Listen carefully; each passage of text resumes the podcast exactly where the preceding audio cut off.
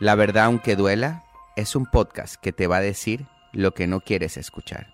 Empezamos. Bienvenidos a otro capítulo de La verdad, aunque duela. Otra vez estamos aquí con Víctor Almendaris. Pues gracias otra vez por eh, aceptar nuestra invitación.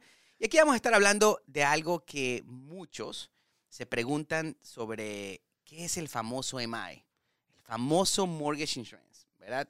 Muchos lo ven como un problema, muchos los ven como que un obstáculo para comprar una propiedad. Incluso hay muchas personas que dejan de comprar una propiedad por el famoso mortgage insurance.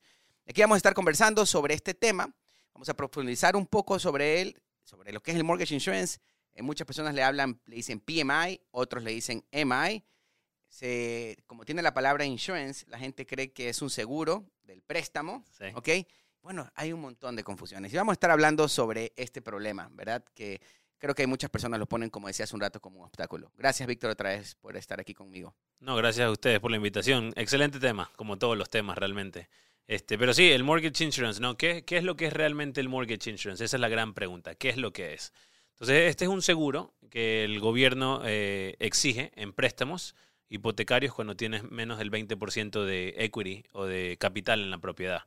Entonces, este, dependiendo del tipo de programa, hay diferentes reglas, pero el concepto en general es un seguro para protección, realmente no para la casa, sino protección para el, para el banco, en Claro. caso de que haya otra crisis en el cual mucha gente deje de pagar sus propiedades y, y este seguro ayudaría a que no colapsemos como país o economía. O sea, la verdad del famoso mortgage insurance es que no es que me va a cubrir a mí si es que yo dejo de pagar la casa, porque eso es lo que muchos piensan, ¿no? No es que si yo no pago la casa, ese seguro me cubre, a- cubre mi pago, hace mi pago. Hay una confusión en esto porque hay seguros que son Correcto. de disability, por ejemplo. Si es que el día de mañana, por alguna razón, tú no puedes, tú no puedes trabajar, eh, tienes algún problema de que eh, tienes que dejar de trabajar por seis meses, hay seguros, hay programas que existen por ahí que no tienen nada que ver con el préstamo, ok, que lo puedes, es, lo haces aparte, donde te, te pueden ayudar a hacer los pagos. Es un mortgage protection, ¿verdad? Sí, correcto. Mortgage Y eso es algo completamente diferente, no tiene nada que ver. Estamos hablando de PMI, que significa Private Mortgage Insurance, y, M- y MI, Mortgage Insurance, ¿verdad? Correcto, sí. Entonces, eso es algo súper importante que yo sí quisiera dejarlo claro, porque muchos pensamos en eso. Y de paso, no sé si eh, muchas, de las, muchas veces ya tiene que haberte pasado, Víctor, que los clientes te llaman y te dicen, eh, Víctor, me- usted me mandó una carta diciendo que me va a asegurar el préstamo. Que, que si que Town Square, el banco de nosotros para el que trabajamos, está, nos está diciendo que agarremos un seguro del préstamo. No sé si te, si te han llamado. Sí, claro, claro. Cla- Y eso es un seguro de vida, De vida. ¿verdad? correcto. No sé si, si, si has escuchado ese tema. Sí, no, y, y te cuento una historia rapidita hablando del mortgage insurance. Este, hay a veces, y me imagino que te va a haber pasado a ti, que los clientes cuando revisan sus, sus estados de cuenta en donde tienen que pagar el bill de la, de la propiedad, dicen, te llaman después del primer mes o segundo mes, oiga, ¿y por qué me han puesto eh, dos seguros? Claro. ¿Por qué tengo dos seguros en mi casa? Así y de nuevo, vol- volviendo a, a repetir lo que hemos hablado, ¿no? en los procesos hay mucha información durante los procesos, eh, pero es el, el seguro para protección al lender, ¿no? Y el seguro que es protección al la propiedad o a ti como, como dueño de casa. Claro, y, y- y hablando de historia, sí, esa, ese, esa historia que contaste es de verdad que se me parece conocida. Pasa mucho, ¿verdad? Y es por la fal- falta de información. Incluso vamos a hablar de lo que nadie te dice sobre el mortgage insurance. Vamos a hablar sobre el beneficio, ¿ok? Del mortgage insurance, que yo no lo veo ninguno, es la verdad, ¿ok? Pero también voy a hablar de, de, de verdad, cómo puedes transformar eso a un beneficio. Yo no lo veo como hago un pago mensual, ¿ok? En un ratito vamos a hablar de eso.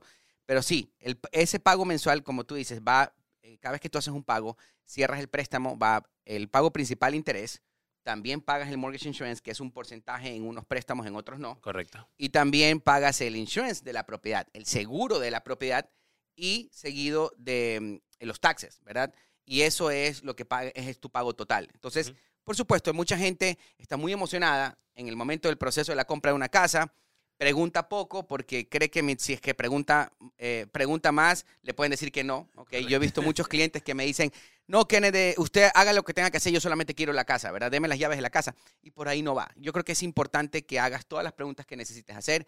Para eso nosotros creamos todo este contenido, para que de verdad la gente se eduque, entienda el proceso y que no es que hay, hay personas que a veces me doy cuenta que eh, se enteran después de dos días, como tú dices, después de dos días que, de- o dos meses de que tienen que pagar un mortgage insurance, es porque la información de mortgage insurance se la pasaron, ¡fum!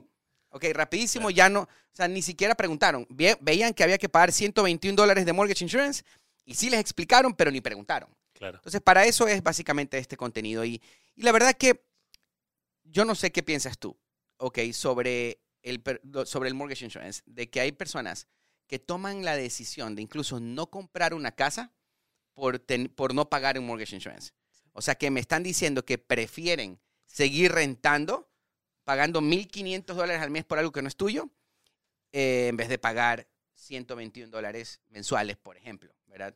Y, quiero que hablemos un poquito más sobre el tema, porque yo sí quiero hablar sobre mortgage insurance y también de cómo te lo puedes quitar. Claro. Eh, bueno, sí, pasa muchísimo y, yo siempre soy de los que digo, ¿no? Eh, compra cuando califiques, compra cuando puedas. No debería de ser el, el mortgage insurance una, un- una razón por la cual paras de comprar una propiedad. No debería de ser los intereses una razón eh, por la cual pares de comprar una propiedad, ni tampoco los precios de las casas. Entonces, son, son todas estas cosas son cosas como cuando vas a vivir en un apartamento y tienes que pagar la luz y el agua dentro del- de la renta porque te exige el apartamento que lo pagues. ¿Qué vas a decir? Ah, yo no vivo en este apartamento porque tengo que pagar el agua incluida en la renta. No, es parte de. Claro. Entonces, eh, nada, es parte de saber que, que es una... tener el conocimiento de qué es lo que estás pagando. Por supuesto, hacer todas las preguntas, como dices tú, que son muy importantes, pero no, no tienen por qué ser una razón para, para parar de tú seguir y comprar tu casa. Y, y como decía hace un rato, hay dos maneras de, de, eh, explicar lo que es el mortgage insurance. O sea, y se le dice de dos maneras. Mortgage insurance, MI, ¿ok? Que yo creo que está más relacionado con la parte de FHA, ¿verdad? Cuando son préstamos garantizados por el gobierno, que das el 3.5% de down payment Ujú. y ahí, por supuesto, vas a tener que pagar ese mortgage insurance por durante eh, 30 años. Ujú. Y ese valor ya está establecido. No importa si tú tienes buen crédito o mal crédito, siempre y cuando des el 3.5% de down payment y la propiedad cuesta 200 mil, ya el valor del mortgage insurance ya está ahí. Claro, correcto. Está predeterminado. Entonces, y hablando un poquito sobre, el, sobre ese tema, porque hay personas que me dicen, o sea, yo voy a pagar 30 años ese mortgage insurance, voy a pagar por 30 años y que solamente pongo el 3.5% de down payment. Bueno, en realidad, eh, sí, lo vas a pagar. Ahora, que vivas 30 años en esa casa, no. Probablemente no. Probablemente no. Los números dicen que cada siete años las personas ya sea venden esa propiedad se compran otra propiedad o la ponen a la renta y se compran otra. Ahora, eh, ¿cuánto es, Víctor? Yo sé que por ahí teníamos un- nuestra polla, ¿no? Ajá, Porque es- sí, sí, sí. sabemos mucho, sabemos mucho de- del tema, pero no quiere decir que nos, que, es- que nos sabemos todo de memoria. Y hay algo que yo quiero aclarar ahorita en este, en este podcast, es en qué momento, haciendo un préstamo FHA, y en un ratito hablamos de convencional porque es muy fácil explicarlo, pero un préstamo FHA, donde mucha gente dice, si es un FHA, yo no quiero calificar, eh, comprar una casa, perdón, con FHA porque de verdad voy a tener que pagar mortgage insurance, por 30 años. Si doy el 3.5%, lo pago por 30 años. El, el porcentaje ya lo pone el gobierno. Pero ahora, ¿en qué momento yo puedo quitarme ese mortgage insurance en un préstamo FHA sin, sin tener que refinanciar? Claro. Entonces, eh, eh, Es excelente pregunta, ¿no? Y, como dijiste, nos gusta informar, educar a las personas, pero no sabemos todas las respuestas tampoco. En este caso vamos a utilizar una pequeña polla aquí, como decimos nosotros en nuestro país.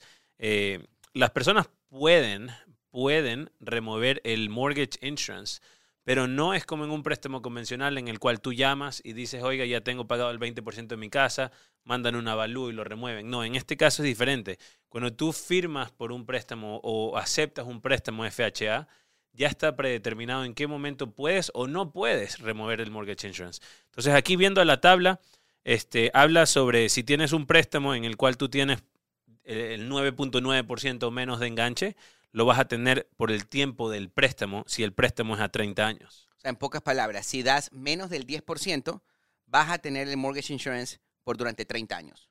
Claro, o hasta cuando vivas en la O propiedad. hasta como- cuando vivas. O sea, Correcto. en, eh, básicamente 30 años estamos hablando del tiempo, de la vida del préstamo. Correcto, la O vida sea, del si das menos del 10% en un préstamo FHA, préstamos FHA garantizados por el gobierno, significa que si das menos del 10% vas a tener que pagar el mortgage insurance por durante la vida del préstamo. Correcto. sí. Ok. Ahora, si das más del 10%, Ahora, si das más del 10%, entonces, de acuerdo a la tabla que viene de, el- de los guidelines o de las reglas de FHA, tú pudieras eliminar, o se elimina, no es que pudieras, se elimina el mortgage insurance a los 11 años. Ok.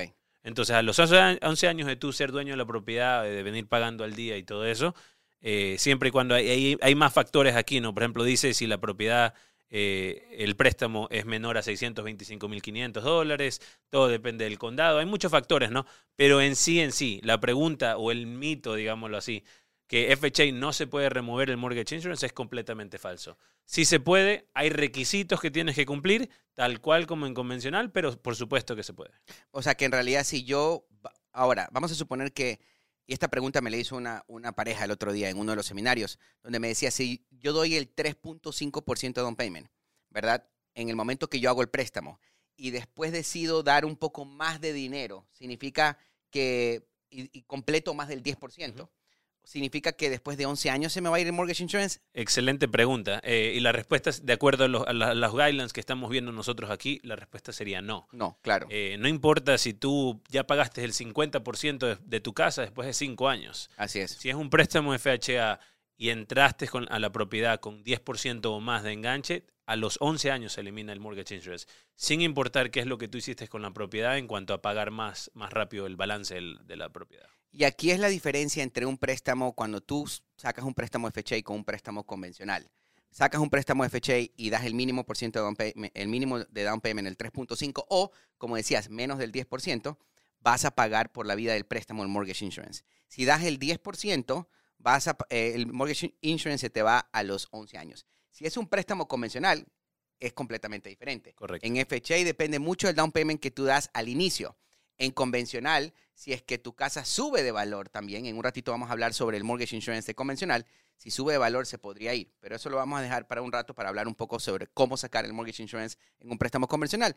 Pero yo quisiera hablar un poquito más sobre FHA, que es lo que muchos preguntan. Si yo hago un préstamo a 15 años, ¿ok? Y doy el 20% de down payment. Vamos a ver en nuestra tabla. Vamos a ver la tabla porque de memoria no me lo sé, pero de acuerdo a lo que dice aquí en la tabla, ¿no? Si tú pones el 20% de enganche y a 15 años el préstamo, eh, también saldría a 11 años. Ok. Pero aquí, aquí es lo que, lo que viene interesante, ¿no? Que la gente tiene que entender los beneficios también de poner más enganche. ¿Por qué decimos nosotros, y me imagino que tú en muchos de tus videos, y yo también lo digo mucho, guarden el dinero en el banco, utilicen el dinero suyo para poder comprar una propiedad? Porque mientras tú más enganche pones, más bajo es el porcentaje de lo que te van a cobrar mensualmente o anualmente por el mortgage insurance. Y esto aplica para FHA o convencional. Entonces, este, aquí, por ejemplo, en tu, en tu escenario que estás diciendo, ¿no? en el cual están poniendo 20% de enganche, tan solo te van a cobrar el 45% eh, de, de, fee. De fee. Que va dividido para, es una fórmula, ¿no? Pero va dividido para 12 meses. Y, solamente por 11 años. Y solamente por 11 años. Pero si tú en esa misma propiedad pones el 10%, te van a cobrar el 70%, por, el 70% claro. de fee. Entonces los fees vienen a ser más baratos mientras más dinero pongas. Y mientras el término sea, sea más bajo, de, de 30 a 15 años, ¿no? Correcto, entre 30 y 15 años. Entonces hay, hay varios factores. Entonces volvemos a lo mismo que hablamos nosotros siempre. Y sé que tú lo has dicho mucho, veo tus programas, veo tus shows es importante el guardar dinero en, el banco, el tener el dinero en nuestra cultura. Este, este, este programa es en español. Claro. Este, estamos muy acostumbrados ya al sola mano a tener el sobrecito eh, con dinero en el closet, debajo del colchón, el chanchito, el puerquito, el marrano, como usted lo quiera llamar. Está bien si lo quieren hacer, pero si tienen en mente comprar una casa, aquí es donde el dinero, la cantidad de dinero que puedan juntar se convierte en, en, algo muy, muy importante. Claro, porque obvio, te vas a ahorrar dinero si pones, si pones en este caso, como estás diciendo ahí, mientras más dinero pongo, menos es el porcentaje que me van a cobrar de mortgage insurance. Eso es en la parte de FHA. Y hablando de convencional, la historia es completamente diferente, porque ahí es, ya es un private mortgage insurance, ¿verdad? Correcto. Donde ya es una compañía privada la que nos da el seguro. Y eso sí depende mucho del interés, perdón, del score de la persona, del crédito de la persona. Depende mucho del down payment también. Hay muchas, eh, muchos factores que ellos van, van a ver eh, antes de, darte una cotización de un private mortgage insurance. Recuerden que en el préstamo FHA es el gobierno el que ya fijó cuál es el valor. No importa el crédito que tengas, okay, el, valor va a ser el mismo. Por supuesto, depende del down payment, pero sigue siendo el mismo, ¿verdad? En FHA cambia por completo, es una cotización que te da una compañía privada. Y hay varias compañías que nosotros usamos para poder, que, nos que nos cotice ese, ese mortgage insurance. También depende mucho del down payment. Si das el 10%, por supuesto, el down payment el mortgage insurance va a ser menos, Pero aquí en, este, en estos eh, préstamos, cuando son convencionales, sí juega okay, un papel importante cuando la propiedad sube de valor. ¿ok? Claro. Y quiero aclarar esto porque hay muchas personas que creen que es automático, ¿verdad, Víctor? Absolutamente. Que es no. automático que cuando yo ya no, ya no deba el 80, el, perdón, el, que no, ya solamente deba el 80%, el banco se va a dar cuenta y me va a llamar y me va a decir, felicitaciones, señor Pérez, usted ya no va a pagar mortgage insurance. Eso no va a pasar así. Y hay muchas personas que compran una propiedad, ¿ok? Pensando en que las cosas van a pasar automáticas. De ahí incluso voy- vamos a sacar un poco más de contenido sobre cuando los pagos empiezan a subir, ¿verdad? Que a veces me hablan, el mortgage, el mortgage insurance me está subiendo. No es el mortgage insurance, es el seguro de la propiedad que sube. Eso es otro tema que vamos a hablar. Pero las cosas no pasan solas, ¿ok? Tienes que tener un orden. Y en este caso, si tú ya estás viendo que la propiedad subió de valor, hay cosas que te- hay, hay acciones que tienes que tomar para que esto suceda, ¿verdad? Sí. sí, claro que sí. O sea, eh, volvemos a lo mismo que siempre hablamos y, y es muy importante que la gente no solamente se enfoque en el mortgage insurance o solamente en el interés o solamente en el dinero en el banco, es la combinación de todo. Y la gente tiene que entender que esto es clave, que esto es importante. El crédito en un préstamo convencional se convierte muy importante para el mortgage insurance Así y es. para el interés. En FHA no importa tanto. En, en un préstamo eh, convencional o FHA es muy, muy importante el dinero que tienen los clientes. Entonces, eh, todo esto va, y, y- y tienen que entender que es la combinación de cosas, no es una. Entonces, si están escuchando ustedes algún video, algún podcast, alguna cosa en el cual se enfocan solamente en una, están viendo el video equivocado. Claro. Porque, por ejemplo, en el préstamo convencional, hablando de mortgage insurance, que es el tema principal del día de hoy, puede ser que tú hayas pagado el 20% de tu bolsillo, pero puede ser también que el mercado haya subido de precio, la propiedad valga más, y ahora pagaste tú el 5%, pero la propiedad subió un 15% y la combinación hace el 20%, y ahora, boom, ya no tienes mortgage insurance. Ojo, Kenneth lo acabó de decir, no es que automáticamente se eliminan, los bancos no van a hacer esto por ti. Tú tienes que eh, tener el conocimiento, la información, la educación que te la estamos brindando aquí, de saber, ah, yo ya tengo casi el 20%, estoy cerca del 20%. Déjame llamar a mi banco, a la compañía con la cual eh, estás haciéndole los pagos mensuales para ver en qué, en qué, a dónde te encuentras Así y ver es. cuáles son los pasos a seguir, porque no es solamente, ah, ya tengo el 20%, ya, no, también hay varios pasos que tienen que seguir las personas y cada servicing company o cada banco Tiene sus reglas te- diferentes. tiene sus reglas. Entonces es muy importante que escuchen esto, tomen la información, analicen, se eduquen, pero al mismo tiempo tomen los pasos a seguir porque no es automático. Así es, no es automático. Cada, cada eh, servicing company, cada empresa que nos manda el bill, porque esto hay que aclararlo, ¿no? Hay muchas personas que creen que porque te llega el bill de Wells Fargo, Bank of America, ellos son tu banco, ¿verdad? No, ellos compraron e- ese, ese papel, si lo queremos ver, si lo queremos explicar de esa manera. Incluso vamos a hacer un poco más de contenido sobre eso, pero a ellos los tienes que llamar y tienes que preguntarles cuáles son las reglas que ellos tienen para poder hacer remover el mortgage insurance. Correcto. Hay muchos que tienen, o sea, las reglas son diferentes y hay muchos de estas compañías. Yo incluso, yo en lo personal, yo lo hice, creo que fue como por el 2016 o, el 2015, en una propiedad que yo compré con el 5% de down payment, la propiedad subió de valor, yo los llamé y habían dos requisitos. El primero era que tenía que haber pagado a tiempo los últimos 12 meses. Ese era uno de los requisitos. Y el segundo que tenía que pagar 75 dólares, si no me, si no, si, si no me equivoco, 75 dólares o 150, no me acuerdo, que yo tenía que mandarles un cheque para que ellos hagan un avalúo. ¿Ok? Ahora, ¿qué me hizo a mí tomar la decisión de, de hacer eh, eh, esa llamada?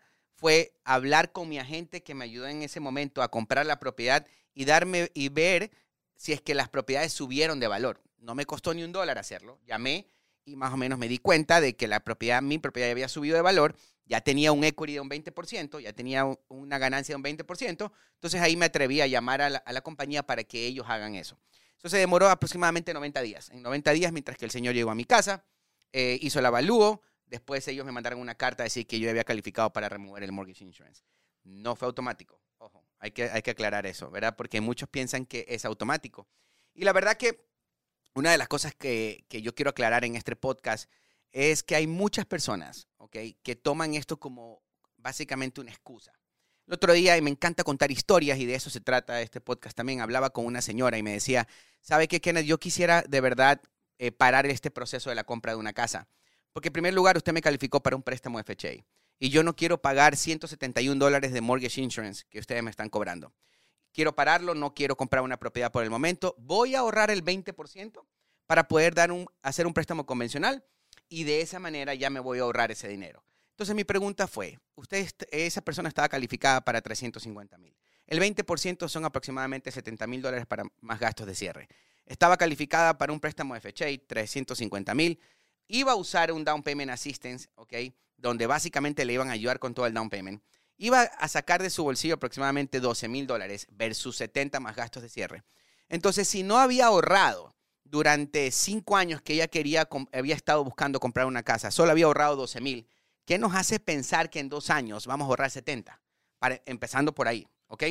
Entonces, como siempre me gusta preguntar quién fue, por qué tomó la decisión, quién fue que le dijo todo esto. Para esto nosotros hacemos estos podcasts y se llama La verdad aunque duela, porque ahí va, ¿ok? Donde aunque te duela. Resulta que era el primo que le había dicho que no era un buen momento para comprar. Pensar, el primo no tiene casa. Exactamente. El primo no tenía casa. Entonces, por supuesto que como el primo no tenía casa, ¿cuál va a ser el consejo que, que te va a dar? No compres casa porque es su experiencia. Y al final del día, pues la señora quería tomar una decisión de no comprar una propiedad y supuestamente ahorrar los famosos 70 mil dólares. Vamos a, ver, vamos a hacer números. Si cinco años ahorró 12, ¿cuánto nos va a tomar ahorrar 70? ¿Verdad? Es, ahorrar 70 mil dólares es mucho dinero. Claro. Okay. Es, es, lo que probablemente, no me acuerdo cuánto ganaba la señora al año, pero igual vas a votar dinero en renta. Entonces, tenemos que de verdad saber discernir de dónde estamos sacando esta información. O cuando la gente nos empieza a aconsejar, ¿quién nos la está diciendo? Si la está diciendo el primo que no tiene una casa, ¿ok? Entonces tenemos que tener cuidado. Si nos la está diciendo una persona que tiene cinco casas, te lo puedo asegurar que esa persona no te va a decir que no compres una casa, porque por algo tiene cinco. Claro. ¿ok? Entonces, por algo ya, tiene, ya construyó algo, por algo ya tiene un ingreso de esas propiedades y de paso tiene mucho dinero ahorrado ahí con esas cinco propiedades. Y esa persona empezó con la primera.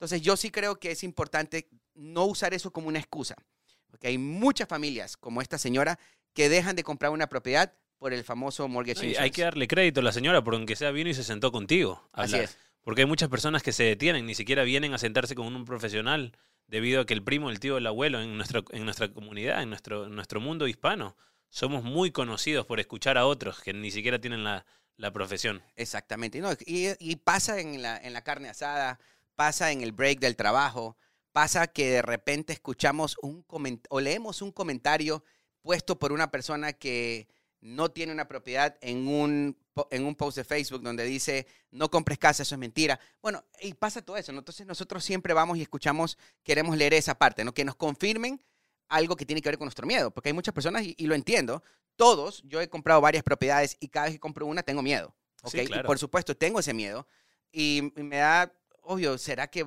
todo va a salir bien? Es un negocio, es un riesgo.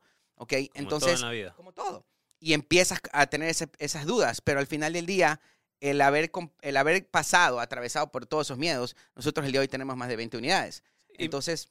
¿Y quiénes? Me imagino que te haber pasado un montón de veces. Tengo clientes que, que hicieron lo mismo, que detuvieron el proceso, no estaban en contrato como la señora que estás mencionando, pero vinieron, fueron precalificados y todo eso, y decidieron ellos decir, ¿sabes qué? Voy a esperar, mejor voy a ahorrar un poquito más de dinero.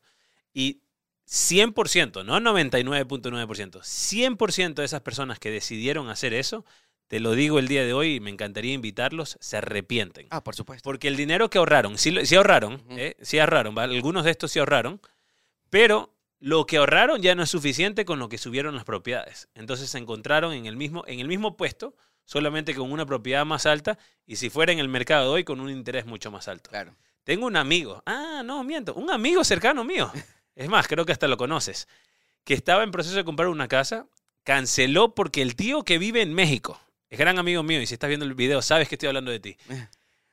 Eh, el tío que vive en México, que sabe de finanzas, le dijo, no compres esa propiedad porque los pies cuadrados no suman al precio por pie cuadrado y le dio una historia. Cuando me contó, como siempre con todos los clientes, respeté la opinión, le dije yo lo que yo pensaba. El día de hoy, él está arrepentido. Esa misma casa que hubiese podido comprar aproximadamente hace dos años y medio vale aproximadamente el doble de lo que él podía haberla comprado, con toda la locura que ha pasado. Y él hoy día no tiene casa y está rentando. Y renta una eh, dos habitaciones, un apartamento de dos habitaciones, 2.300 dólares. En su momento, la casa, que ahora lógicamente vale mucho más, el pago mensual estuviera alrededor de 2.100 dólares. Así es. Y, y así un montón de historias. Al final del día, esta señora que te contaba terminó comprando la casa, ¿ok? La historia terminó bien porque de una u otra manera se sentó, vino como tú dices, preguntó, le aclaré la situación, le hice los números y pues la historia terminó como esos cuentos felices, ¿no? Terminó comprando la propiedad. Pero bueno, eh, la verdad que queríamos simplemente hablar un poco sobre este tema, explicarlo y que de verdad que no sea una, mm, eh, una excusa para que no compres una propiedad. Muchísimas gracias, gracias Víctor, okay, por estar ahí, compartir un tiempo con nosotros. Como siempre, para mí es un gusto, me encanta hacerlo. Y pues síganos aquí en las redes sociales, aquí van a estar abajo nuestras redes sociales, también las redes sociales de Víctor. Víctor tiene mucho contenido muy bueno también. Y pues gracias otra vez y vamos a estar hablando sobre más temas, más de verdades, aunque te duelan. Muchísimas gracias. Muchas gracias, saludos a todos.